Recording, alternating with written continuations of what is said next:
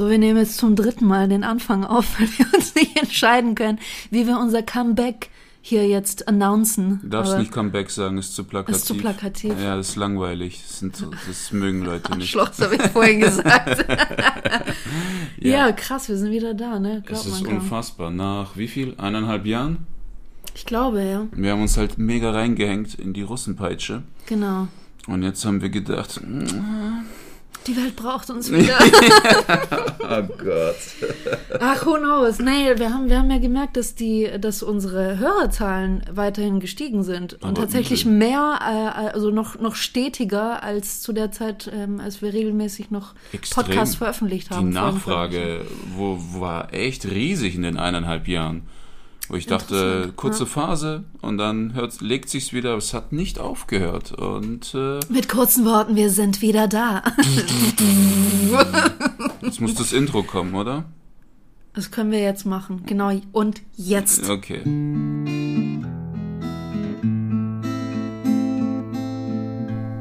So, So, das war's. Unser schönes Intro. okay. Erzähl mal. Was geht so? Ach, mm, miese Zeiten. Miese Ja. Zeiten, ja. Kriegszustand in Osteuropa. Ganz miese Zeiten. Ähm, Ist natürlich auch immer die Frage, wie redet man darüber, ne? Also ich meine, ähm, ich glaube, wir dürfen auch stolz sagen, wir waren vor äh, einigen Wochen ähm, bei der Anstalt ähm, im, im, äh, einer Satiresendung im ZDF und ähm, durften dort Teil der Sondersendung sein, die über den Krieg und auch ähm, über Putin berichtet hat und ähm, haben dort eigentlich auch zu dem Ukraine-Krieg ein sehr klares Statement gesetzt. ziemlich. Und ähm, ich denke, ähm, es ist auch nicht mehr vonnöten, dass wir jetzt explizit über den Ukraine-Krieg sprechen. So nicht. Also ich habe eigentlich alles schon gesagt, sei es online, im Radio oder im Fernsehen, du genauso. Ja. Und ich wüsste jetzt nicht, was ich dazu sagen sollte, was nicht schon ein paar hundert Mal gesagt wurde. Das ist ähm, insofern beziehen wir uns lieber zwar auf den Krieg, aber indirekt auf die Ukraine. Das heißt, was treibt Menschen dazu an, Kriege zu führen? Warum sind Leute in dieser Zeit immer noch kriegsgeil und wie funktioniert so ein Propagandakrieg? Und äh, lass uns das mal zerpflücken. Ich finde es tatsächlich auch interessant. Ich habe ähm, in, in, während meiner Recherchen bin ich immer wieder auf Historiker und ähm, andere Unimenschen gestoßen, äh, vor allem aus den USA, die ähm, einfach auch die Dynamiken von Kriegen untersucht haben und haben auch die Theorie aufgestellt, dass bis zu einer gewissen Zeit äh, Kriege sinnvoll waren. Das ist wirklich ein Satz, den man sich kaum wagt auszusprechen, weil wir sind uns alle einig, Krieg ist scheiße. Punkt aus. Das ähm, sorgt für so viel Leid und Tod und ähm, Zerstörung. Das ist, steht außer Frage, dass das ähm, etwas Schlechtes ist. Das ist klar. Aber dass, wenn jemand kommt und sagt, hey, ähm, in der Vergangenheit waren Kriege echt gut, auf lange Sicht gesehen, dann klar hört man dahin. Und das, da, da habe ich mal ein bisschen weiter gegraben in die Okay. Richtung, genau. Hast du schon direkt was am Start oder soll ich loslegen? Ich, ich, ich kann loslegen. ähm, Und zwar geht es um äh, Ian Morris. Er ist ein Historiker an der Stanford-Universität und hat unter anderem das Buch Wer regiert die Welt geschrieben. Und er hat eben unter anderem diese These aufgestellt, dass Krieg bis zu einem gewissen Zeitpunkt absolut Sinn ergeben hat, weil er, also er hat tatsächlich von der Steinzeit angefangen, hat da Auseinandersetzungen zwischen verschiedenen Stämmen und Völkern untersucht, ähm, ist dann auch ähm, übergegangen zum Römischen Reich und so weiter und hat sich mal angeguckt, was während der Kriege passiert ist, aber vor allem danach. Und er hat festgestellt, dass gerade Nationen, die Kriege geführt haben und die, die dann auch meistens gewonnen haben, sind, haben A, ähm, ein, äh, eine Besserung ihrer wirtschaftlichen Lage verzeichnen können, B, sie sind reicher geworden. Und C, und das fand ich am interessantesten, dadurch, dass eine Nation mehr Macht bekommen hat und auch ähm, in, in seinem Status quasi äh, wie soll ich sagen, ja, höher gegangen ist oder einfach ähm, bedeutender geworden ist, haben Staatsoberhäupter auch dafür gesorgt, dass der Ruf dieser Nation gut bleibt. Das bedeutet, dass sie auch dafür gesorgt haben, dass in, innerhalb der eigenen Nation die Gewalt sinkt. Das heißt, nach einem Krieg ist die Gewaltbereitschaft der Menschen extrem gesunken. Ja, die sind ja alle, die haben sich ausgepowert. Ja, nicht nur ausgepowert, aber ich meine, äh, man muss auch anders betrachten. Nach einem Krieg, äh, Leute haben viel verloren. Viele Leute leben in Armut, haben nichts mehr. Dass du dann dazu verleitet bist, vielleicht zu klauen, mhm. ähm, andere Klar, Taten plündern. zu begehen, zu plündern, zu morden vielleicht eventuell, einfach um an Essen zu kommen, mhm. wäre ja eine logische Konsequenz. Aber dieser Historiker Ian Morris geht davon aus, weil er eben beobachtet hat, dass Nationen nach Kriegen einfach wie gesagt, sowohl was ihre wirtschaftliche Lage betrifft, was ihren Reichtum betrifft und was auch die, die Gewalt, nicht nur die Gewaltbereitschaft, sondern auch die Kriminalität innerhalb der eigenen Nation betrifft, dass einfach alles besser geworden ist. Mhm. Aber er sagt auch, das ist wie so nach einem Purge, ne? Ja, es ist wie eine Reinigung im Prinzip gewesen. Er sagt aber auch, Kriege im 21. Jahrhundert haben keinen Sinn mehr. Mhm. Da hört es nämlich auf. Er hat gesagt, früher habe es sich quasi gelohnt, Kriege zu führen, aber im, jetzt im 21. Jahrhundert habe sich quasi der Krieg um seine positive Wirkung gebracht selber, weil diese atomaren Waffen, die wir mittlerweile haben, so zerstörerisch und destruktiv sind. Und es gibt ja immer diesen Satz, mit einem Knopfdruck kann man die halbe Welt auslöschen. Mhm. Mittlerweile geht's wirklich nur noch um Zerstörung. Und es hat mittlerweile keinen Sinn mehr. Also irgendwann kam dieser Punkt, ähm, ich weiß nicht, ob er ihn ausmachen konnte, das konnte ich jetzt nicht so rauslesen, aber irgendwann kam dieser Punkt, wo das gekippt ist, wo Krieg keine positive Wirkung mehr haben konnte. Aber es ist ja genau wie du sagtest, früher hast du Gebiete erobert genau. und wurdest dadurch reicher. Mhm. Dein Königreich konnte expandieren, du wurdest reicher, du wurdest wohlhabender und so weiter. Ja. Heute, wenn du so einen Krieg anzettelst, ey, du siehst es ja selbst, wir werden ärmer. Ja, ja, Russland genau. zettelt einen Krieg an, Gasstopp, äh, Ölstopp, äh, die ganzen Export, Import, alles. Ja, die ganzen Läden Komplett. verpissen sich aus Russland. So, ja. du du wirst nicht reicher. Selbst wenn jetzt Russland die Ukraine einnimmt, ist alles so im Arsch, bis das alles regeneriert und neu aufgebaut Zumal ist. Zumal man muss auch dazu sagen, dass ähm, vor oh, tausenden Jahren, dass es noch nicht wirklich Staaten und alles gab. Die haben sich ja durch diese Kriege auch gebildet. Das heißt, dadurch, dass man, wie du sagst, mehr Land erobert hat als eine Nation, haben sich überhaupt erst Staaten gegründet. Und dadurch konnte erst sowas wie eine Wirtschaft entstehen. Es konnte eigene Staatssicherheit entstehen. Das gab es vorher ja gar nicht. Mhm. Aber wir haben ja im Prinzip seit, was weiß ich, zig Jahren haben wir schon, wir haben Kontinente, wir haben Länder, wir haben Grenzen und so weiter dass es jetzt noch darum geht, ja, ich meine, wir haben seit über acht Jahren, äh, ist in der Ukraine schon im Osten äh, Halligalli, ne, weil eben dieser Teil noch sehr russisch ist und da auch viele Leute leben, die noch sich die Sowjetunion zurückwünschen und so weiter. Da geht es schon auch noch um Territorium, aber das macht heute viel weniger Sinn. Mhm. Also das ist Absolut. dadurch, dass es wie gesagt damals keine Staaten gab und die sich dadurch erst gegründet haben, hat das noch Sinn ergeben und hat wie gesagt, das hat mich so erstaunt, hat das überhaupt erst zu mehr Sicherheit geführt für die Menschen. Mhm. Das finde ich so krass. Krieg führt zu mehr Sicherheit.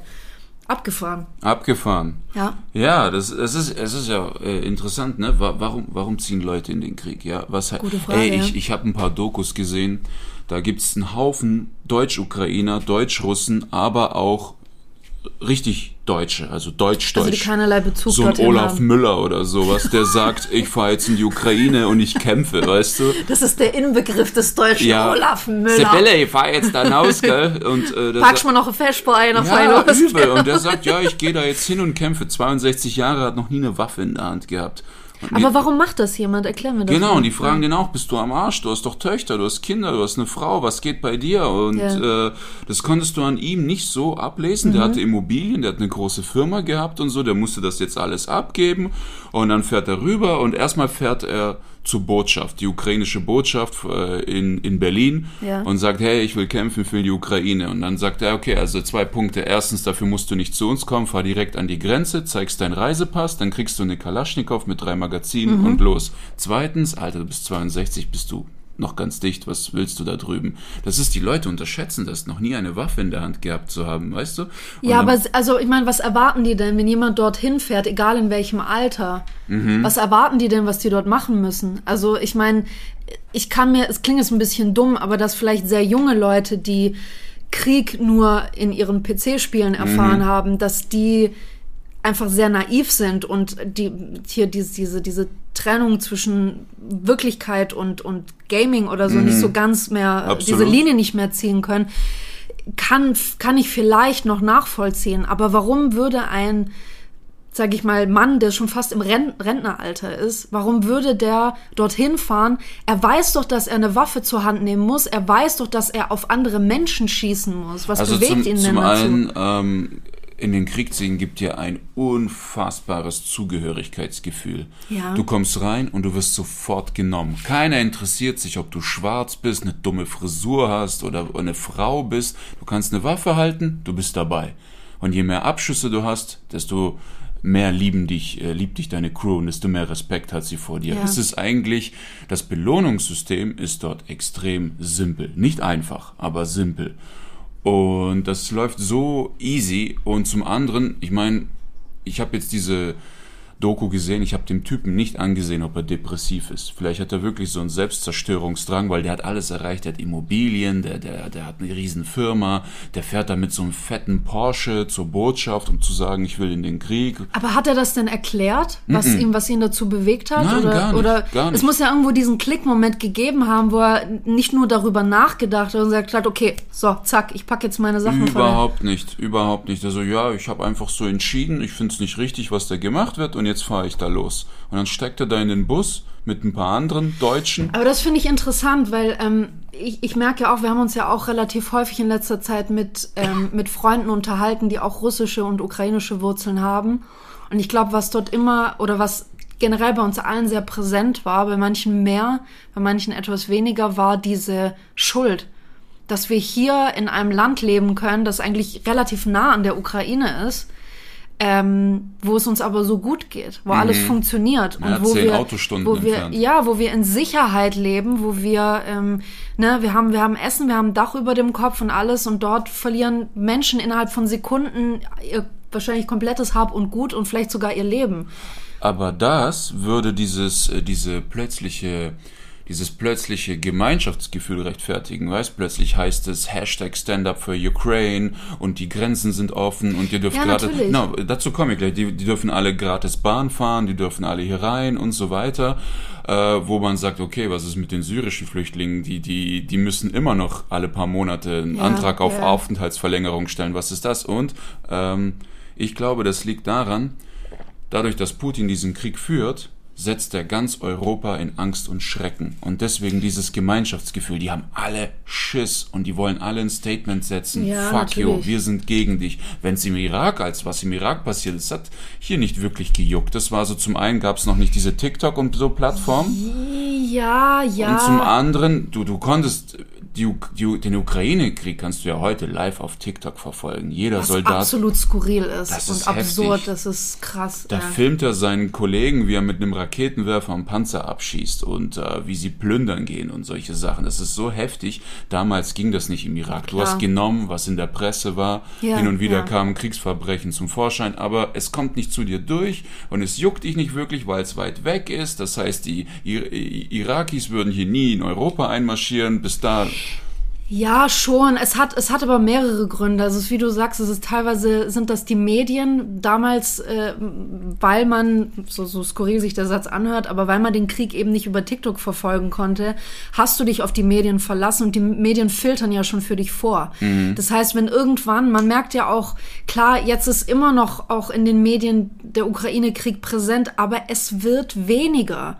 Es wird weniger und das ist für uns alle nur trotzdem noch so präsent, weil es auf Social Media präsent ist und nicht, weil es in den Medien noch so sehr präsent ist. Es nimmt langsam ab und das ist gerade mal ein paar Wochen her.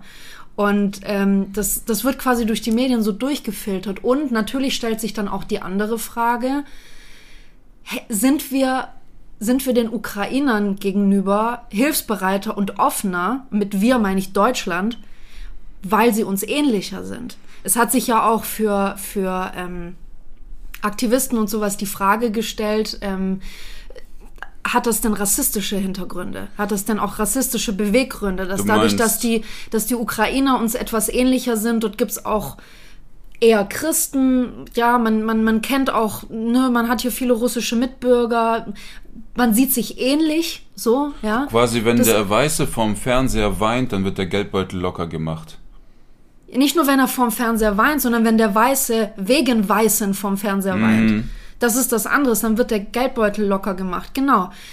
Klar, man hat auch was anderes gesehen wegen der Black äh, während der Black Lives Matter Bewegung. Ähm, die auch ja während der Pandemie stattfand, hat man ja auch gesehen, dass Menschen zusammenkommen können. Egal ob groß und klein, jung, alt, wie auch immer, egal welcher Hautfarbe, egal welcher Nation angehörend, sind auch Menschen zusammengekommen und haben sich vereint und haben dagegen mhm. angekämpft. Ne? Also es, es ist schon möglich, aber es ist schon ein wahnsinniger Kontrast, wie sich, wie sich Deutschland, ich meine, wir, wir, waren, wir waren unterwegs, ja, wir waren in München gerade da unterwegs zur Anstalt, zur Fernsehaufnahme und wir kommen dort am Hauptbahnhof an und es wird sowohl auf Deutsch, auf Russisch und auf Ukrainisch wird auf der, am, am ganzen Bahnhof mhm. eine Ansage gemacht, wo sich ukrainische Mitbürger melden können. Hier und da stehen Leute für sie bereit. Hier und da können sie sich bei der Caritas melden das war nicht so umfangreich, als syrische und afghanische Flüchtlinge nach Deutschland Aber jetzt, wo du es auch sagst mit den Weißen, ne? Äh, klar, wir Weiße identifizieren sich mehr mit Weißen, das ist ja. ein Rassismusproblem. Und ich erinnere mich, als das Spiel GTA San Andreas rauskam. Ja. Die Hauptfigur war ein Schwarzer, CJ. Und mhm. ich erinnere mich, dass viele, viele Leute sich beschwert haben, was soll der Scheiß? Warum muss der Hauptcharakter schwarz sein?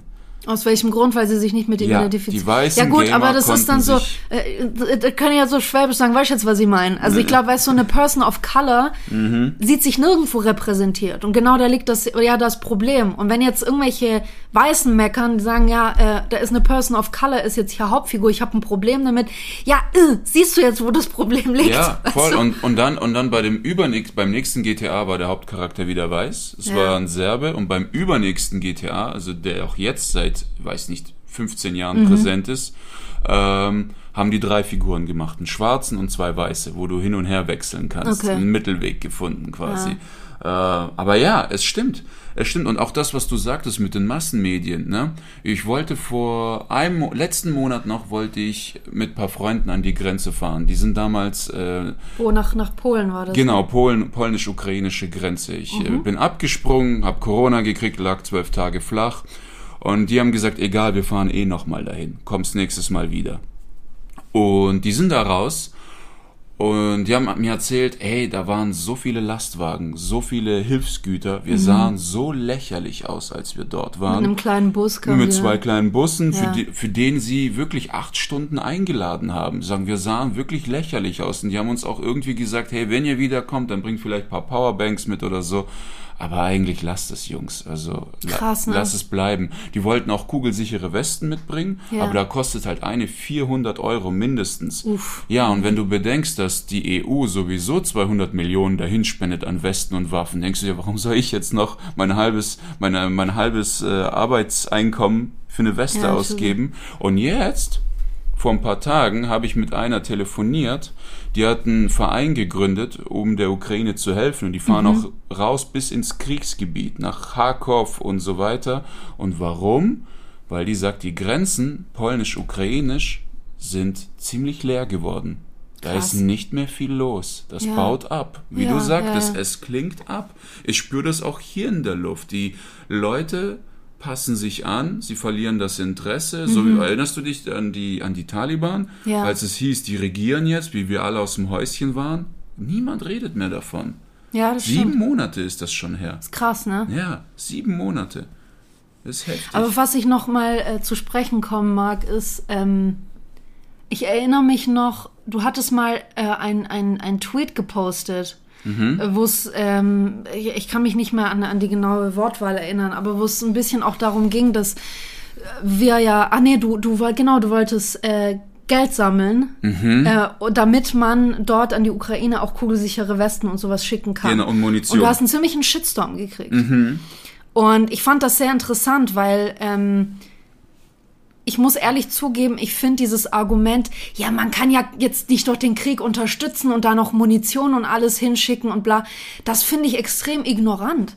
Wie sollen sich die Leute denn da verteidigen? Mit Heugabeln hm. oder was? Das die Leute sind dort im Krieg. Das heißt, gib denen doch eine Chance zu überleben. Womit sollen die denn überleben? Die meisten können flüchten, ja.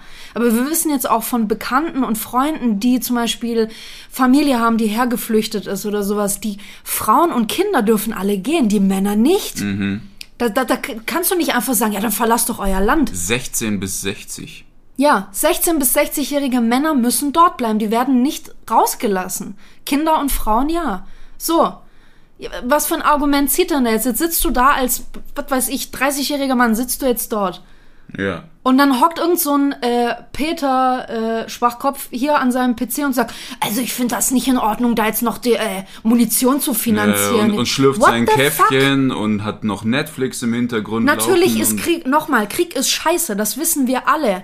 Aber er ist dort, er herrscht dort nun mal, er ist da. Was aber macht man denn ich, dann? Ich, ich sehe das genauso. Ähm, mein, mein Cousin sagt, hey, wir brauchen Spende, Munition, schusssichere Westen. Und ich sitze hier in meinem warmen Zuhause und sag, nee, nee, nee, also Moment mal, mit Munition rettest du den Krieg nicht. Also wer bin ich, dass ich das beurteilen kann? Er meint, ich frage ihn, kann ich dir irgendwie helfen? Er sagt Spende, Munition und Westen. Und wenn er meint, dass das eine Hilfe ist, um das Ganze irgendwie beizulegen, dann helfe ich. Was bin, wer bin ich, dass ich beurteilen kann hier von meinem warmen Sofa aus, was richtig für die ist und was Ja, nicht? Nein, ich absolut. schicke euch lieber fünf Tonnen Knoppers, fresst die Kekse, bis die Russen einmarschieren. Das ist, warum? Ich kann das nicht beurteilen. Ich, Es ist natürlich, natürlich, wir sind uns alle einig, dass, dass Krieg und Waffen und Munition, es ist, natürlich schreckt das in erster Linie ab und wir haben alle den Gedanken, dass wir Frieden wollen, natürlich.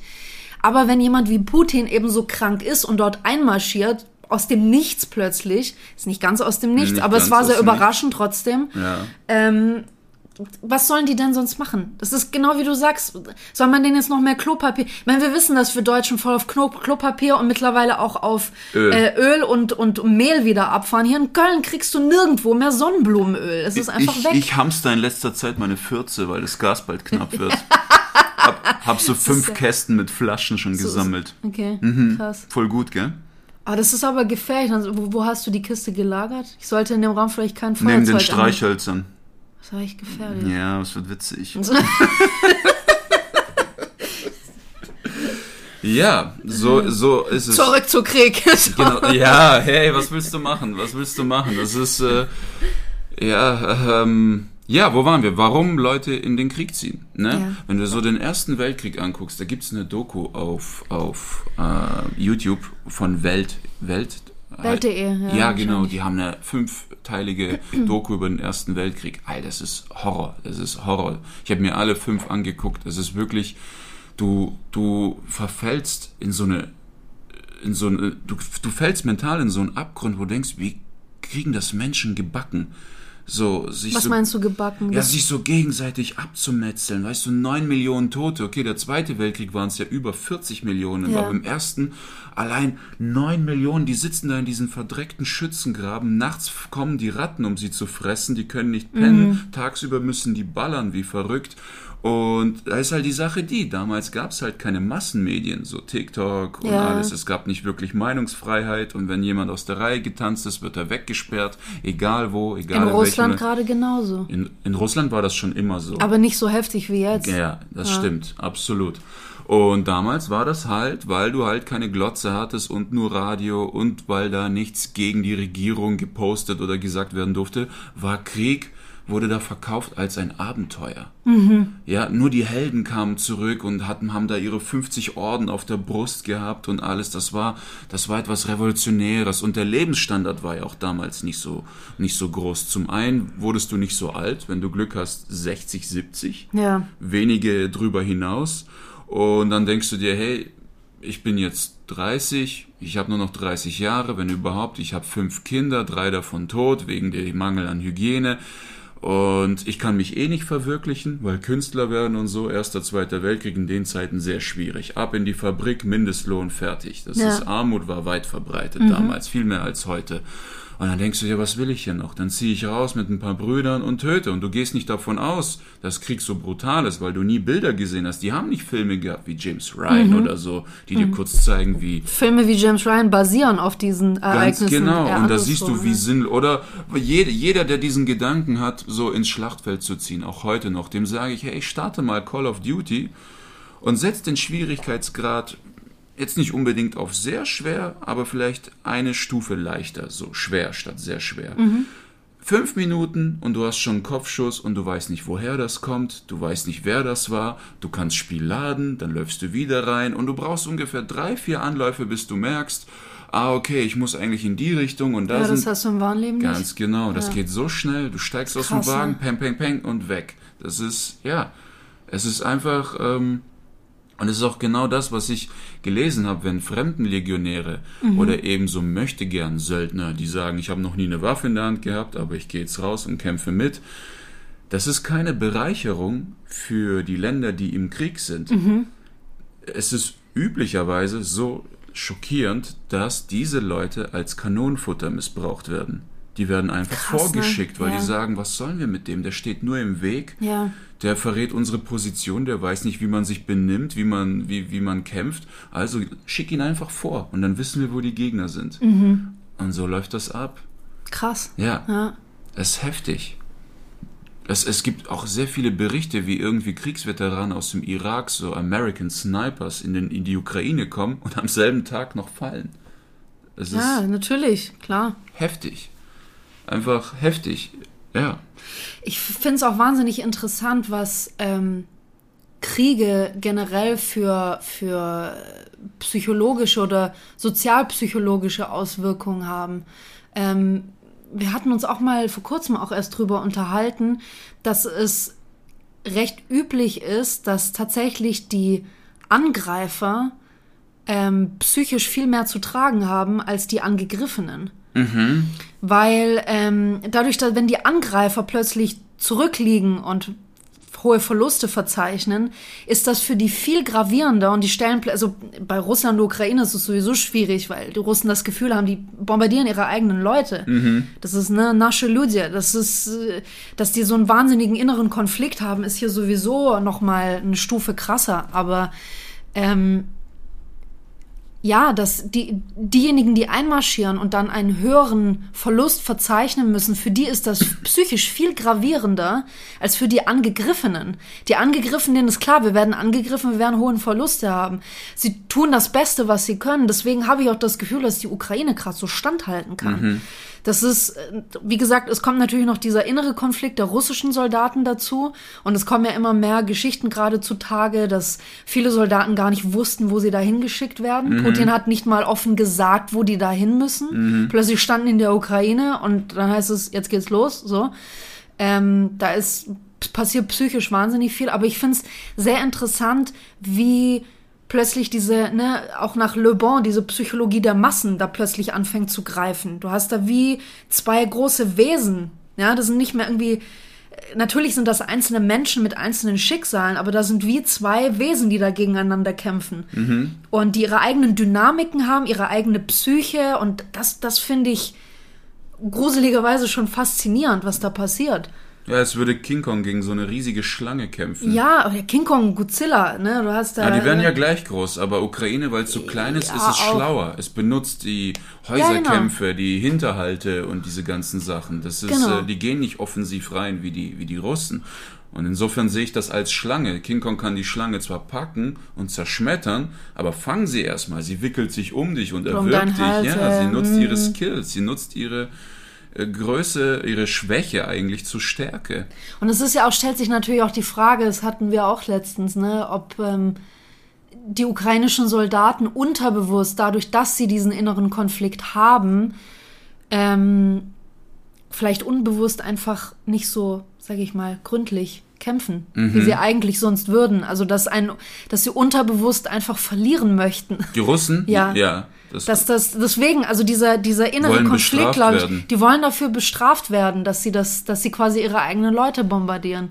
Es, es ist auch krass, äh, Angriffskriege in der Geschichte der Welt Mhm. führen überwiegend, also äh, jetzt äh, so zu 60 Prozent zum Verlust. Ja. Das siehst du ja in der Geschichte, Vietnamkrieg, Krieg in Afghanistan, Krie- äh, Irak kann man ausdiskutieren, aber so Panama und Kolumbien und Mhm. äh, was wir da nicht alles hatten. Auch die Tour der Nazis, klar, die haben viele Länder eingenommen, Blitzkrieg, aber letzten Endes Russland fehlgeschlagen. Und Angriffskriege sind sehr schwierig. Also sagen wir mal, wenn ein Land ein anderes angreift und das Land ist militärisch gewappnet, Ja. die haben es viel schwieriger. Die, die, die haben die Häuser, die haben die Hinterhalte, die kennen die Straßen und alles, während du in ein völlig fremdes Land einfach so reinmarschierst. Nix mit Reiseführer und so ein Shit.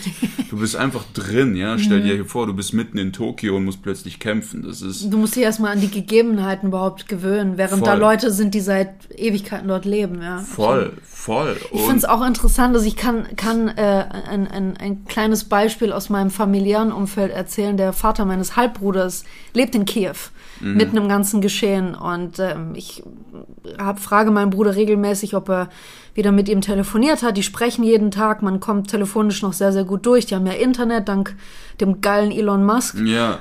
Und ähm, der hat auch gesagt, ja, ähm, bei seinem Vater ist alles gut. Ähm, der wohnt tatsächlich in so einer ähm, in so einem um, umzäunten Areal. Das kennt man noch teilweise aus den USA, wo du dann erstmal durch so eine Pforte mit einem Pförtner erstmal durchfahren musst, ähm, bevor du überhaupt in diese bewohnte Straße fahren darfst. Und er hat einfach gesagt, also wir haben das Glück, wir sind komplett von Bäumen umringt. Und wenn es dunkel wird, machen wir einfach das Licht aus. Man sieht uns nicht. Also das meine ich mit diesem wirklich so Kleinigkeiten. Man macht sich's relativ einfach. Da sagt ja, man sieht uns nicht. Wer soll uns denn da auch nachts bombardieren? Es ist dunkel. Wir machen Ja. Lichter aus und fertig. Und wir sind umzäunt von Bäumen. Man findet uns nicht. Lohnt sich auch nicht wirklich, dort Bomben abzuwerfen, wenn dann nur Wohnhäuser und Wald ist. Ja, schon, aber man, man hört ja jetzt auch immer wieder, dass äh, ähm, russische Soldaten quasi die Ukrainer damit bestrafen, indem sie Krankenhäuser, Schulen und so weiter bombardieren, wo eben viele Zivilisten drin ja, sind. und ja. das, das ist ja auch wieder das Ding, was Angriffskriege verheerend macht. Mhm. Zum die Opfer des Angreifers, wie du vorhin gesagt hast, kosten psychisch viel mehr als die Opfer des Verteidigers. Wenn jetzt die Ukraine Leute verliert, Ja. das spornt die an, noch aggressiver zu Ja, werden. genau. Wenn der Angreifer Opfer verliert, dann musst du erstmal der Mutter in Russland erzählen, warum sie ihre beiden Söhne verloren hat. Ja. Da war ein Bericht von einer Mutter, die hat ihre Zwillingssöhne verloren und jetzt erklär ihr mal, die sind tot. Und dann wird sie sich erstmal fragen, warum marschieren wir dann nochmal ein? Wo, was schützen wir uns? Was? Um was geht's Und nicht nur das, du weißt ja auch gar nicht, was die Leute in Russland überhaupt alles wissen. Mit Ja. der Propaganda dort. Du hast keine Ahnung, auf welchem Stand die sind, ob die überhaupt, ob die, im Klaren darüber sind, was da in der Ukraine passiert. Es gab, ich habe letztens na, äh, von einer Aktion äh, über Instagram erfahren. Und zwar ähm, haben äh, Russen, die außerhalb Russlands leben, dazu aufgerufen, man solle sich über Google Maps Gastronomien oder Geschäfte in Russland suchen und soll Google-Rezensionen schreiben. Und darüber dann aber schreiben, was eigentlich in der Ukraine passiert. Also das quasi zu nutzen. Man findet Möglichkeiten. Und ähm, auch durch, sag ich mal, ja, es ist, wie gesagt, einfach immer die Frage, was wissen die dort überhaupt? Weil es einfach immer noch so viele auch dort gibt, die sich die, die, die Putin super finden, die sich die Sowjetunion wieder zurückwünschen, die das gut finden, dass die in die Ukraine einmarschieren. Das, was wurde denen denn erzählt? Ja, das, Was wurde das denen stimmt. denn gesagt? Ich, äh, ich komme gleich darauf. Ich war noch an einem Punkt mit den Opferkosten. Okay, ja. Genau, was ich noch kurz sagen wollte, wenn Angriffskrieg Verluste kostet Mhm. und äh, das psychisch einschlägt bei dir, aber du kannst ja nicht äh, desertieren. Die, die, damals wurdest du, es gibt diesen Spruch, stell dir Krieg, äh, stell dir vor, es sei Krieg und niemand geht hin. Mhm. Das haben Leute probiert im Ersten und im Zweiten Weltkrieg. 700 Leute sind aufgestanden und haben gesagt, wir kämpfen nicht mehr. Was Ja. passiert? An die Wand gestellt, erschossen. Es ist, äh, es haut nicht so wirklich hin. Erst recht, wenn du daheim Frau und Kinder hast, also ein Lebenssinn, etwas, wofür du, wofür es sich lohnt, nach Hause, wieder nach Hause zurückzukehren. Ja, und was passiert mit diesen Leuten, die jetzt diesen Angriffskrieg führen? Ihre Leute sterben, die psychisch im Arsch sind, plus die Schuldgefühle, die werden wütend. Ja. Aus Trauer und Scham wird Wut und was passiert dann? Dann entstehen Plünderungen. Was die jetzt machen? Du siehst diese ganzen äh, russischen LKWs voll mit Waschmaschinen. Die plündern wie verrückt. Die, die, du siehst die im Postamt, gibt's Aufnahmen, wie die äh, gefund, geplünderte Smartphones und Schmuck und alles an ihre Familien nach Hause schicken. Das war aber schon immer so. Ja. Und dann natürlich die Vergewaltigung. Das war Ja. auch im Vietnamkrieg so, die alle Dörfer niedergebrannt haben, die die äh, Leute dort vergewaltigt haben. Diese Wut und dieser Frust, das wird und auch diese ähm, ist wie ein Hurricane, der sich da zusammenbraut, ne, bei den, bei den Total, russischen auch die vielen Soldaten. toten Zivilisten in Butscha, die da jetzt mittlerweile 300 Tote oder so, die haben Zivilisten an die Wand gestellt, ge- gefesselt, erschossen. Ja, da, da ist wirklich ein Wutrausch. Das ist ähm, übel. Ja, ist krass, was dadurch entsteht. Vor allem, wie gesagt, zu wissen, dass viele, vielen Soldaten, die auch teilweise erst 18, 19 sind, gar nicht gesagt wurde, wo sie da hin, hinfahren. Ja. Ja. die kommen da in, Russ in, in der Ukraine an und dann heißt es so, jetzt geht's los. Und die hatten keine Ahnung davon. Viele, viele russische Eltern aus Russland haben sich auch gemeldet und haben gesagt, wir wussten bis vor kurzem nicht mal, wo unsere Kinder sind, wo unsere Ja. Söhne sind. Ja, das ist es halt. Das ist, ähm, wenn Krieg anfängt, ähm, ist die Wahrheit das allererste Opfer. Absolut. Das ist das allererste Opfer. Absolut. Und wir sehen es ja auch jetzt, es ist ein Bilderkrieg. Wenn Ja. du, wenn, ähm, es ist ein Bilderkrieg und Russland verliert diesen Bilderkrieg. Es ist Propaganda pur, ja. Äh, Zelensky wird als brutaler Held gefeiert, der vor dem Krieg noch ein ganz anderes Image hatte. Mhm. Dann haben wir noch diesen Ghost of Kiev, dieser Düsenjet, der anscheinend Den im Alleingang tatsächlich nicht gibt, Genau, der im Alleingang da zigtausend Jets runterschießt und äh, auch diese ganzen TikTok-Videos, wie die sich stolz filmen im Schlachtfeld und Ja, so ja. weiter. Und äh, dann hast du halt die russische Propaganda, die unterdrückt alles. Mhm. Gefängnisstrafen für die, die das Wort Krieg aussprechen. Das heißt Friedensoperationen, Gefängnisstra äh, Gefängnisstrafen für die, die den Krieg kritisieren. Mhm. Und an sich, für uns als Westeuropäer, ist es, oh mein Gott. Aber in Russland war das an sich nie anders. Ja. Die hatten 300 Jahre, haben die Romanows regiert, dann 1900, äh, was war das, 20 oder sowas, ne, bisschen kam dann, nee, früher, äh, 1917, dann kam der Lenin, dann in den 20ern kam Stalin, 80 Jahre Sowjetunion und dann der erste demokratische Präsident war Jelzin und dann kam auch schon Putin. Ja. Und dann, ja, es war schon immer so. Es, der Gulag hat bis in die 60er existiert und der war eigentlich wie das KZ, nur ohne Gaskammer. Der Unterschied war, im Gulag hattest du noch Hoffnung zu überleben, weil du nicht lebenslänglich warst. Im KZ, du kommst rein, das war's, Endstation. Du kannst nur hoffen, Es dass gibt der trotzdem Krieg... KZ-Überlebende, ja. Es gibt ja, weil der Krieg äh, Ja, ja. gewonnen wurde. Aber Gulag, das war so ein Jahr, drei Jahre Urteil, manche lebenslänglich, manche zehn Jahre und viele haben nicht mal ein Jahr überlebt. Du musst da Mhm. in Sibirien Holz hacken und was weiß ich alles machen. Es ist äh, und deswegen, wenn du die russischen Ausländer, die Ukrainer und so weiter, wenn du die mal überprüfst in ihrem Verhalten im Ausland, hier in Deutschland, wenn sie in ihrer Muttersprache reden, dann flüstern sie. Warum nicht auffallen? Ja, Wir dürfen ja, ja, nicht das auffallen. stimmt. Das ist heftig. Während so die Südländer schreien wie auf dem Marktplatz, die sind frei und laut, oder die Spanier, also ist in Russland so ganz leise, ganz leise. Das stimmt, das, das höre ich immer öfter, dass, dass ähm, äh, Russisch Sprechende immer sehr, sehr leise Ja, sprechen. Die sind voll. immer sehr, oder also es gibt natürlich auch Ausnahmen mit Sicherheit, aber das, ich habe das auch schon sehr oft erlebt, dass die Und flüstern was die untereinander. auch gemacht haben, was ich bei kaum äh, Ein- Einreisenden sonst kenne, die haben ihre Namen verdeutscht.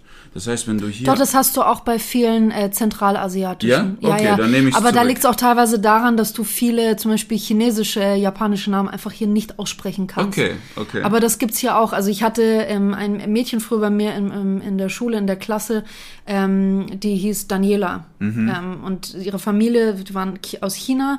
Aber keiner konnte ihren normalen Namen aussprechen, Okay. ihren ursprünglichen Namen. Ihr Nachname war schon krass.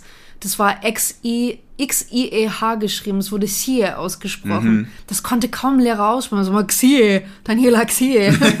Na, aber das, es geht auch einfach manchmal darum, ne? Ähm, und was ja auch sehr lustig ist. dieses Aljona, Aljona, Aljona, Das war Blia. das wie Leona. Es ist so lustig, weil ähm, im Russischen, also im Deutschen sind sind das quasi alles Namen, im Russischen sind das aber fünf Kosenamen für einen Namen. So zum Beispiel Kleinigkeit irgendwie hier in Deutschland sind Alexander und Sascha sind zwei Namen. Sascha, Shura, Und das sind aber im Russischen sind das alles Kosenamen für Alexander. Alexander ist Shura, genau. Shura ist ein Kosename. Aljoscha. Sascha, Aljoscha und so Ljocha. weiter. Das Locher. Ja, Locher, ja. Ja, der deutsche Locher. Der Locher. der Locher, der Locher wieder da. Ja, das ist krass, ne? Äh, äh, aus, äh, die Leute, die hierher gezogen sind, die, die äh, Aussiedler, die, die Russen, ja, Ja. aus Ivan wurde Johannes. Krass, ja. Es ist so, aus, aus Nikolai wurde Nikolaus. Die wollten auch mir den Namen Nikolaus reindrücken. Nee, nee. sehe ich auch so.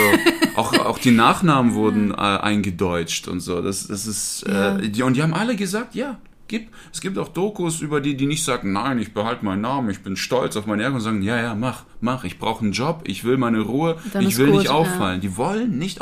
Und das war im Gulag so, ja. Du hörst, wie der Nachbar verhaftet wird, dann kommst du raus und sagst, was ist hier los? Kann sein, nur für diesen Satz wirst du mitverhaftet. Ja. Ja. Das ist übel. Das, ist, ist äh, hart, ja. da müsst ihr mal wirklich die Bücher lesen. Archike, Archipel Gulag. Das sind drei Bände. Das ist unfassbar. Der Typ hat das überlebt, saß zehn Jahre drin. Was der erzählt, das beamt dich weg, Mann. Der Das war, war Journalist, hast du erzählt, ne?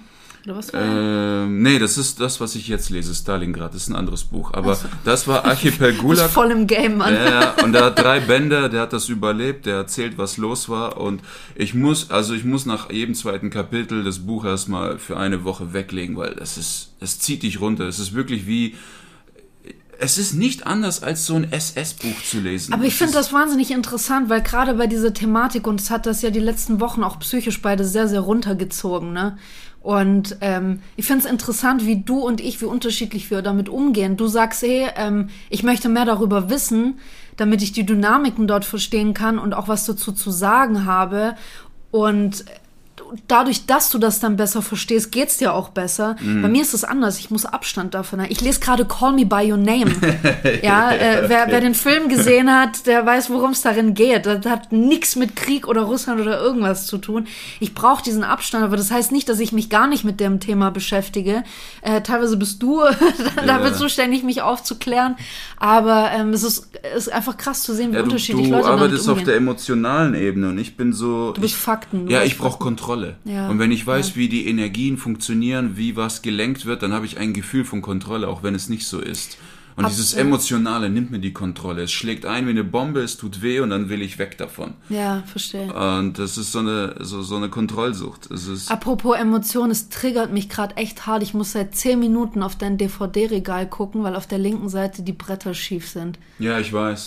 Das triggert mich so hart. Wolltest mir nicht Alter. helfen, das zusammenzubauen. Ach Gott. Ja. Hm, Was wollte ich noch Wir sitzen sagen? gerade auf an deinem neuen Schreibtisch, den ich mit dir drei Stunden lang zusammen aufgebaut habe. Wollte ich nur mal kurz betonen. Ja. Ich habe nix davon. Wo waren wir stehen geblieben? Ist mir scheißegal. No, Gulag. Da waren wir stehen geblieben. Genau. Was ich noch erzählen wollte, der Unterschied zu Euro. Warum ist der Gulag Ja. in Russland nicht so verpönt wie das KZ im Dritten Reich? Ja. Weil der Gulag war innenpolitisch. Solange du deine eigenen. Leute ausrottest, juckt das keine Sau. Das heißt, es juckt keine Sau. Ähm, es, es geht ja auch medientechnisch nicht so über die Grenzen hinaus. Ja, aber auch trotzdem, wir haben Und es ist auch einfacher, das zu vertuschen. Das stimmt. Und äh, KZ, das war eine Tour. Ja. Adi ging auf Tour damit, hat eine Riesensauerei hinter sich hergezogen und das ist ein Skandal hoch 10. Ja, natürlich. Aber äh, das siehst du ja auch, äh, wir hatten acht Jahre Bürgerkrieg in Donbass, 14.000 Tote in der Zeit. Ja. Keiner hat's gejuckt. Jetzt Ja. knallt eine Bombe, Putin breitet sich nach Westen aus, alle zittern. Ja, aber also die zittern ja nicht nur einfach so. Also wenn dieser äh, Horstkopf da äh, in, in, in Russland hockt und sagt, "Hey, ich wäre nur einen Zentimeter vom Knopf entfernt mit meinem Finger, dann geht hier, geht hier die Hütte ab. Also natürlich kriegst du da Angst, ne? Und Ja. dann einfach, es gibt ja insgesamt drei Männer in Russland, äh, unter anderem Putin, der Generalsekretär und noch jemand, ich habe es leider vergessen, die Zugang zu diesem Knopf haben, zu diesem berühmten Knopf. Ja, und alle drei müssen Und das sind einwilligen. alles drei alte weiße Männer und wir wissen, dass davon nichts Gutes kommt mittlerweile. Das stimmt, das stimmt. Aber der kriegt ja nur Ohrfeige zurück, wenn er das Ding drückt. Ja, das stimmt. Ja, aber noch mal ganz kurz, äh, äh, um auf äh, Ian Morris, meinen Stanford-Historiker, zurückzukommen. Wusstest du, dass in der Steinzeit die Wahrscheinlichkeit, durch die Hand eines Mitmenschen umzukommen, zwischen 10 und, bei zwischen 10 und 20 Prozent lag? Dann hat das abgenommen, ähm, um 1200 etwa, äh, musste nur noch einer von 100 ähm, Westeuropa, also wir gehen mal von Westeuropa aus, einer von 100 damit rechnen, ermordet zu werden. Im 17. Jahrhundert war es nur noch einer von 300, 1950 einer von 3000. Das heißt, dass im 20. Jahrhundert nicht einmal die Weltkriege auch nur annähernd die Zeit so gefährlich gemacht haben für uns wie in der Steinzeit. Interessant. Das ist auch trotzdem was, man hört ja immer wieder den Satz, in was für Zeiten leben wir denn? Natürlich, wir haben andere Waffen als damals, die viel destruktiver sind. Diese Atomwaffen, äh, gar keine Frage.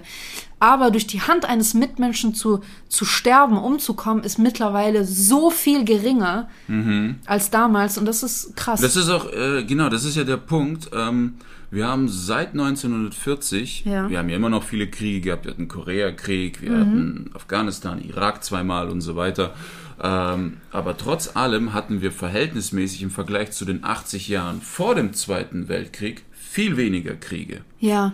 Und das ist das Interessante, ähm, warum die Leute keinen Bock mehr haben auf Krieg, vor allem hier Westeuropa. Das ist so ein No-Go. Also keiner hat Bock auf die Scheiße. Und zum einen ist es ja deswegen, weil hier bei uns, also in Westeuropa ist es so, du kannst werden, was du willst. So Ist, ziemlich, ja. du kannst werden, was du willst. Ich meine, Und wenn, du nicht willst, dann kriegst du eine gute staatliche Unterstützung. ja, voll, ganz genau. Ja. Du wirst unterstützt, aber du kannst werden, was du willst. Das heißt, Ja. wenn du keinen Bock hast, äh, Bücher zu lesen, du kannst dir das Wissen auf YouTube holen. Wenn du dich therapieren willst, gehst du zum Psychologen, Krankenkasse zahlt. Wenn du es nicht kannst, dann kannst du auch da wieder Bücher lesen, YouTube gucken. Du kriegst Wissen von allen Seiten YouTube hinter. ist jetzt nicht. Nein, aber da sitzen du auch, weißt, ich meine. da sitzen weiß, auch. Wissenschaftler, da sind auch seriöse Leute, die das auch machen. Das sind nicht nur Ja, so. was du sagen willst, ist, dass man heute auch übers Internet Zugang einfach zu sehr viel Wissen Genau, hat, wenn du man kannst möchte. alles machen. Und es ist genau. alles schon für dich aufbereitet. Du musst es Voll. nicht von Grund auf recherchieren, ja. voll. Und- Natürlich ist das auch ein Pool für, für Fake News, aber ich weiß, was du meinst. Genau, und äh, ja, aber wenn du dich in ein Thema richtig reinsteigerst, dann bekommst du auch einen Sensor dafür, was fake ist und was nicht. Ja, aber es ist, ja, ja, schon, natürlich. Es kommt aber auch einfach drauf an, womit du groß geworden bist. Ich meine, ich musste, klar, ich hatte so am Anfang meiner Studienzeit war Social Media noch total klein. Das ist jetzt über zehn Jahre her. Ähm, das, das war da noch nicht so groß und da hat man sich noch nicht so aufs Internet verlassen. Ich habe da wirklich Bücher gewälzt in der Unibibliothek und alles. Heute wird hauptsächlich aufs Internet zurückgegriffen. Und es ist halt die Frage, wenn, wenn junge Menschen, jugendliche Kinder heute so sehr mit dem Internet aufwachsen, wie, wie, wie leichtgläubig die dann dem gegenüber sind. Wir sind noch anders aufgewachsen. Aber ja, du willst Genau. was anderes Ge sagen. nein, nein, das alles alles gut. Worauf ich hinaus wollte ist, äh, dadurch steigt auch der Lebensstandard. Nicht, dass wir Ja. Mhm. mindestens 80 Jahre alt werden können, sondern wir können werden, was wir wollen. Und selbst für die, die nicht werden können oder nicht werden wollen, was sie wollen, weil die sagen, boah, gar keinen Bock Astronaut zu werden, viel zu stressig. Ich will lieber, ich will lieber in die Fabrik. Boah, Astronaut, Alter, viel zu stressig. Stressig, Alter. Weißt du, wie die Examen da ablaufen? Dann noch da oben rumschweben und alles. So eine Scheiße, Ja, Alter. und dann, dann kackst du in deinen Raumanzug, dann schwebt die Kacke um dich rum und überstressig. Ja, ist schon hart. Über. Und dann denkst du dir, ey, ich gehe lieber in die Fabrik, aber dafür kann ich mir in weniger als zwei Monaten einen fetten Ultra-Plasma-Fernseher holen. Und das Kommt auf deine Prios genau, an, genau. Dein Lebensstandard auch den, ey, ey, wir sind gestern durch die Straße gelaufen. Oder vorgestern, du Mhm, und ich. Da lag ein Obdachloser. Das war ein sehr skurriles Bild, ja.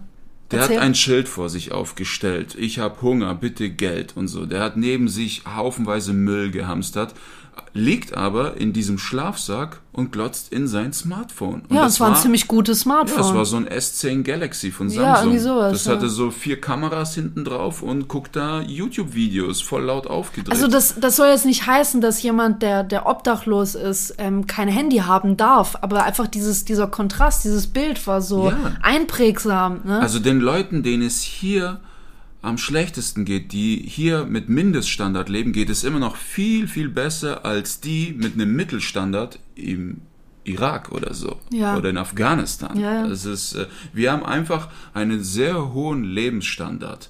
Und zu wissen, du wirst 80, zu wissen, du kannst werden, was du willst oder zumindest haben, was du willst und plötzlich mit 18 kommt jemand zu dir und sagt, du musst sterben für dein Land, Mhm. du dir, fuck you. Na, dein Leben hat so viel Sinn, du sagst, leck mich, nein, Mann. Deswegen ist auch heutzutage, also als der Krieg vor einigen Wochen in der Ukraine ausbrach, war das für uns alle so schwer zu verstehen. So, Alter, wir leben im 21. Jahrhundert. So, wir haben gerade irgendwie halbwegs Corona hinter uns gebracht. Jetzt kommt ihr uns mit der Scheiße an. Habt ihr sie eigentlich nicht mehr an? Ja. Wir wollen eigentlich alle nur in Frieden äh, kiffen, tanzen und bumsen. Wa- Was, was wollt ihr ja alle mit Krieg? Was soll die Scheiße, Mann? in Europa. Ja, In, Eu- natürlich in Europa, natürlich, klar. Voll. Nicht nur in Europa, auch in den USA. Und, also ja, du, du weißt, was ich Ja, meine. ich weiß es. Aber das ist, ja, deswegen ist das so, so, deswegen passt Krieg so, so schwierig nur auch in unser Bild momentan, weil wir eben auch nach diesen zwei Jahren, ne, nach diesen zwei Jahren teilweise Isolation und ähm, man, man sieht nicht mehr so viele Gesichter durch diese Masken oder hat sie lange Zeit nicht mehr gesehen und man hat sich so ein bisschen entfremdet und distanziert von anderen mhm. Menschen, so, ne? Und jetzt kommt das auf einmal. Und natürlich ist auch dieser andere Effekt, auch, auch die, die, die Black Lives Matter Bewegung, die, die vor kurzem ja diesen Peak hatte, ähm, das bringt Menschen wieder zusammen. Also, ja. ne, so, wir gehören alle zusammen, wir überleben nur zusammen. Natürlich, es gibt diese äh, äh, wie sagt man, den, den einsamen Wolf oder Leute, die besser mhm. alleine unterwegs sind, aber wir sind trotzdem auf andere angewiesen. Wir sind Rudeltiere, wir brauchen immer einander. Auf jemanden angewiesen. Wir brauchen einander, ganz einfach. Und ähm, ich weiß nicht, also wenn man, wenn man irgendwas halbwegs Gutes aus dieser Ukraine-Russland-Krise rausziehen kann, dann, dass es in irgendeiner Form wieder ein leichtes Gemeinschaftsgefühl stärkt. Das ist alles. Ja, das stimmt. Aber es gäbe auch andere Wege, dieses Gemeinschaftsgefühl zu stärken. Es bräuchte dafür keinen Krieg. Ja, das ist es halt. Das ist es halt, ne? Und wir haben hier gerade wirklich massiven auch Propagandakrieg. Also du ja. darfst nicht mal die Hälfte. Ich, ich kaufe mir kein. Ich, ich, ich lese ja Literatur ohne Ende. Auch gerade über äh, Russland und Putin und so, aber ich lese mhm. Literatur, die noch vor ein, zwei Jahren released wurde. Vor dem Krieg. Weil ja. jetzt im Krieg Bücher zu holen über den Krieg, wo Leute erzählen, wie sie in Mariupol klarkommen und so, kann man machen, da ist sicher auch was Richtiges dabei, aber da ist auch viel, viel Bullshit, weil gerade ist ein Propagandakrieg. Nenn doch mal kurz, auch vielleicht für die Hörer, ein paar Bücher, die du jetzt gewälzt hast, die du empfehlen könntest und wo du sagst, hey, äh, das und das war sinnvoll, weil da habe ich zum Beispiel viel über Putin erfahren, über sein, wie er denkt und so weiter. Was, was, hast, ja. du, was hast du denn gelesen oder was hast du auch für Dokus angeguckt? Buchtitel, ein sehr gutes Buch ist Putins Netz. Ich weiß leider nicht mehr, wie die Autorin heißt. Ich schreibe das nachher alles in die Beschreibung. Genau, einfach Putins, Putins Netz, Netz und das erzählt alles vom Zusammenbruch der Sowjetunion, wo Putin dann noch äh, stellvertretender Bürgermeister in Petersburg war und FSB und auch in Dresden gearbeitet hat während der DDR-Zeit. Also seine ganze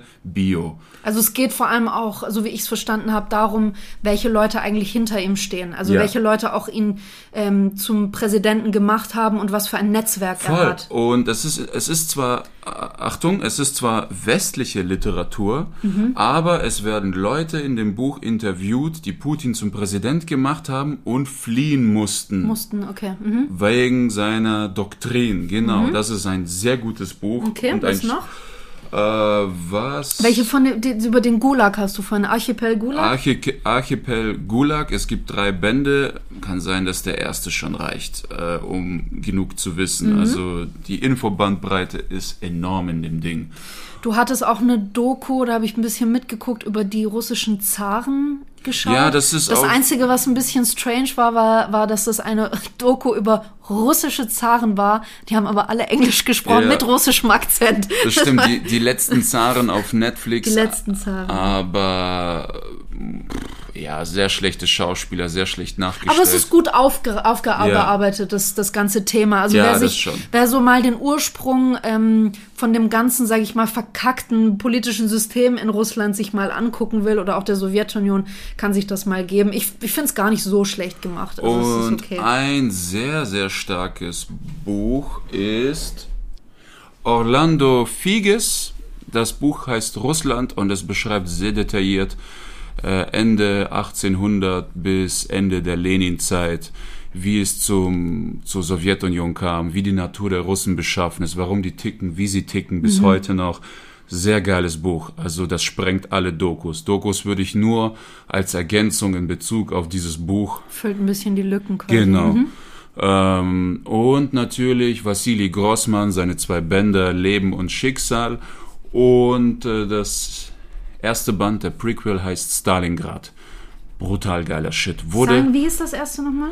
Leben und Schicksal. Leben und Schicksal, okay. Und wurde auch 60 Jahre lang zensiert. Es kam erst vor zehn Jahren unzensiert auf den Markt weltweit, weil er so kritisch auf den Krieg, aber halt tausend Seiten, beide Bände. Ich glaube, alle von den Büchern, auch Putins Netz hat irgendwie über tausend Ja. Seiten. Das sind richtige Schinken. Und es also- sind auch richtig schwere Schinken. Also das liest du nicht kurz beiläufig auf dem Klo oder so. Da musst du wirklich an einem Tisch hocken und das konzentriert lesen und verarbeiten. Und es ist auch ist keine gute Nachtlektüre unbedingt. null. Es ist sehr düster, es ist sehr schwer und man wird schockiert sein, wie viele Leute Putin im Inland beseitigen hat lassen, um so lange am Drücker zu bleiben. Es ist schon heftig. Und äh, ja, zum letzten Punkt. Ja, Wir haben Propagandakrieg. ja. Wir gehen das durch. Die Checkliste, ja? Wir haben eine Checkliste erstellt. Woran merkst du, dass Propagandakrieg herrscht? Wir Was? haben, wir haben die erstellt. Wir haben die erstellt, wir, weil wir gut sind. okay. Und weil du sehr gut bist, sagst du uns die. Punkte. ich lese dir vor, du kannst ja gerne was dazu sagen, wenn du was dazu sagen willst. Okay, dabei. Okay, also wie ich es verstanden habe, sind die von Arthur Ponsonby. Mhm. Weißt du, wer der Mann ist? Nein. Nein. Irgendein Mann hat das gemacht. Okay. Das Bild ist schwarz-weiß, also es ist ein Ist krasser ein, es Typ. ist ein krasser Typ und es ist eine Weile her. Er hat auf jeden Fall was Und drauf. ein Anzug. Ein Anzug, ja gut, dann hat er auf Das jeden zeigt, Fall. dass er dann klug ist, ja. Okay, also The Ten Commandments of War Propaganda. Yes. Number one, we do not want war. Bitte übersetzen. Wir wollen keinen Krieg. Richtig. So. Beide Parteien sagen, eigentlich wollen wir gar keinen Krieg, aber ihr lässt uns keine andere Wahl. So fängt Propaganda an. Number two, the opposite party alone is guilty of war. Das heißt, die Gegenpartei ähm, allein ist alleinig schuld am Krieg. Richtig, die Ukraine sagt, die Russen marschieren bei uns ein und die Russen sagen, ja, ihr wolltet ja in die NATO beitreten und wir haben euch fünfmal gewarnt, deswegen kommen wir jetzt bei euch. Ja. Beide sagen, der andere ist schuld. Immer die, immer, immer der Gegner ist schuld. Okay, Absolut. mhm. Number three, the enemy is the face of the devil. Mhm. Ja, der, der ähm, Feind ist der, das Gesicht des Teufels. Richtig, Teufel. Putin überall in den Medien, Ja. geisteskranker, machtbesessener und so weiter. Zelensky, ja, der hat's richtig gemacht mit Propaganda, der ist halt ein Comedian und ein Schauspieler, der Ja. zeigt sich als Superhero. Total. Voll. Ja. Number four, we defend a noble cause, not our own interest. Wir verteidigen eine noble Sache und nicht unsere eigenen Interessen. Absolut. Die Ukrainer, wir wollen unsere Freiheit schützen. Ja. Die Russen sagen, ähm, wir wollen euch entnazifizieren Mhm. und euch retten. Number five, the enemy systematically commits cruelties. Our mishaps are involuntary. Der Gegner begeht systematisch Grausamkeiten. Unsere Fehlschläge oder unsere, wie sagt man, ähm, Missgeschicke sind unfreiwillig. Ja, ups, Gebäude getroffen, es war aus Versehen. Ja. Oder die Massenmorde auf den äh, in Butscha, die Zivilistenmorde in Butscha, Mhm. die äh, Völkermorde oder wie man das jetzt gerade darstellt und benennt, äh, voll und ganz. Number six, the enemy uses forbidden weapons. Der Gegner, der Feind äh, benutzt verbotene Waffen. Yes, über die Russen wird gesagt, dass sie diese chemischen Waffen oder sowas in der Art bereit sind einzusetzen oder diese Clusterwaffen, die anscheinend im Krieg nicht erlaubt sind zu benutzen. Und von der Ukraine wird gesagt, dass sie ein Forschungslabor haben, wo sie Biowaffen züchten mit Erlaubnis der USA. Number seven, we suffer small losses. Those of the enemy are enormous. Das heißt, wir leiden an kleinen Verlusten. Die Verluste des Feindes sind riesig. Yes, die Ukraine erzählt, wie viele Russen draufgehen. Wir wissen bis heute nicht wirklich, wie viele ukrainische Ja. Soldaten sterben. Und die Russen erzählen von ihren Verlusten zu Hause überhaupt nichts. Number eight, artists and intellectuals back our cause. Ähm, das heißt, ähm, Künstler und Intellektuelle ähm, unterstützen unsere, unser Vorhaben, unsere Sache. Absolut. Also hier ist es ja so, wie viele Künstler auf der Bühne, Kabarettisten reden über den Krieg. Ich bin dieser Artist, der diese Sache unterstützt gegen äh, den Krieg in Russland, Intellektuelle genauso und auf der russischen Seite sicher auch. Wir haben aber keinen Zugang mehr zu deren Medien. Number nine, our cause is sacred. Unsere Sache, unser Vorhaben ist heilig. Ja, Putin, Entnazifizierung, Ukraine, wir wollen endlich frei und unabhängig sein. Und äh, last but not least, number 10, all who doubt our propaganda are traitors. Alle, die unsere Propaganda in Zweifel stellen, sind Verräter. Voll. Hier siehst Voll. Voll. Also in Russland siehst du es ja 15 Jahre Haft für die, die das in Frage stellen oder kritisieren. Ja. Äh, wahrscheinlich 15 Jahre ist so eine Angstmacherei, aber die werden auf jeden Fall bestraft. Hier bei uns, wenn du das kritisierst, äh, Querdenker. Du wirst gesellschaftlich ausgestoßen. Du siehst ja, Ja. wie die alle ausgelacht werden. Oh, das sind neue Querdenker, das ist jetzt die neue Bewegung, Putin-Fans und so weiter. Ja, Ja. voll. So. Tschüss. Wir sind, äh, wir sind froh, dass wir wieder zurück sind. Ähm, es kommen jetzt in Zukunft wieder, wie früher, alle zwei Wochen kommt eine neue Folge. Ja. Außenhocke. Ähm, wir wissen noch nicht an welchem Tag. Ja. Wir knallen die Dinger einfach mal raus. Jawohl, so sieht's aus. Äh, wir freuen uns, wenn ihr reinhört. Wir freuen uns, wenn ihr uns weiterempfehlt. Ähm, wir sind auch auf Instagram zu finden. Du heißt Nikita Miller Official. Ähm, Ich bin als Diana Maria Miller zu finden. Äh, guckt auch gerne äh, auf unseren YouTube-Kanal rein bei Russenpeitsche. Wir haben da ganz nette kleine Sketche. Nein, die sind nicht nett, die sind übergeil. Die sind übergeil. Die sind übergeile, überwitzig. überwitzige Die sind Sketche. mega witzig. Reingucken, bitte. Genau, schaut mal rein. Und ansonsten, äh, Nikita ist äh, wieder auf Tour. Ähm, mit Corona geht das jetzt langsam wieder ganz gut. Ja, Äh, schaut gerne auf seine Homepage vorbei. Und ähm, ja, ansonsten habt euch lieb. ja. Seid, seid nett zueinander, gebt euch Küsschen. Und äh, ich würde sagen, tschüss. Tschüss. La, la, la, la.